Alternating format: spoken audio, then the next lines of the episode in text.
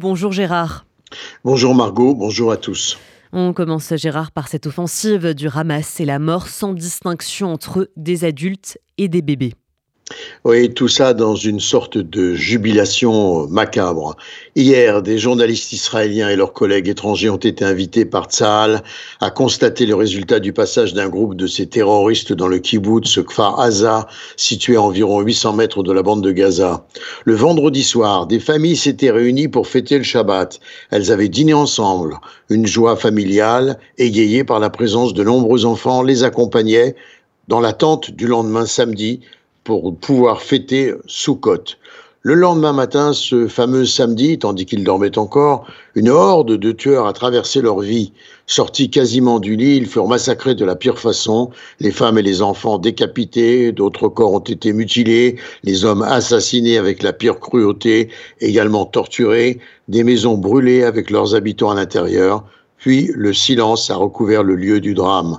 Nombre de ces assassins sont restés dans la proximité dans le secteur et finalement découverts par des soldats de Tsahal. Ils ont été neutralisés, laissant sur leurs arrières un horrible spectacle et ce qui est devenu désormais la signature révélatrice de la barbarie du Hamas, la volonté de tuer gratuitement, non pas pour une quelconque exigence politique, aucune revendication, la seule satisfaction fanatique évidente de massacrer des juifs, des Israéliens le terrible bilan toujours provisoire de l'attaque lancée par le Hamas sur Israël samedi, 1200 morts, près de 3000 blessés et 130 personnes kidnappées et retenues par le Hamas à Gaza, et parmi elles, des enfants et des personnes âgées.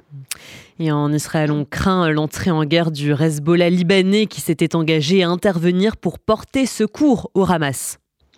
En effet, en attendant, les forces israéliennes ont rassemblé près de 360 000 réservistes, des blindés, de l'artillerie, des équipements du génie pour clairement pénétrer dans l'enclave palestinienne avec l'objectif de réduire à zéro la menace de l'infrastructure militaire puissante du Hamas et du djihad islamique qui, depuis des années, se voit étroitement financé et armé par l'Iran. Saal est entré de Gaza, est à l'entrée de Gaza et s'apprête à pénétrer dans l'enclave palestinienne. Et en attendant, lundi a été décrété un siège complet de la bande de Gaza et lancé des frappes massives sur un quartier plutôt luxueux et sur des centaines de sites d'où le Hamas lançait des attaques contre Israël. L'armée de l'air israélienne a bombardé un tunnel souterrain qui servait au déplacement clandestin d'armes, d'équipements dans la zone de Rafah sur la frontière entre l'Égypte et la bande de Gaza.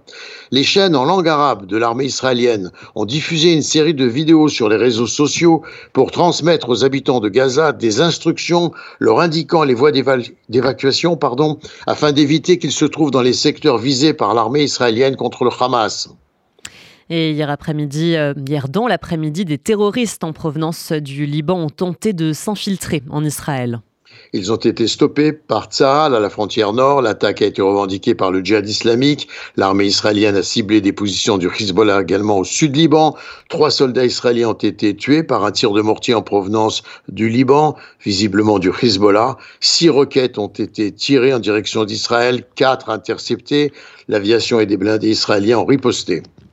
Et enfin, Gérard, euh, Joe Biden a évoqué hier les bébés tués en Israël et les familles massacrées par le Hamas qu'il a comparé avec Daesh. Oui, le président américain a mis en garde l'Iran et le Hezbollah, sans les nommer, à celui qui pense profiter de la situation, encore dit Joe Biden, je n'ai qu'un seul mot à dire, n'essayez pas. À cette heure, nous nous devons d'être absolument clairs, nous nous tenons aux côtés d'Israël. Gérard Benamou en direct de Tel Aviv pour RCJ.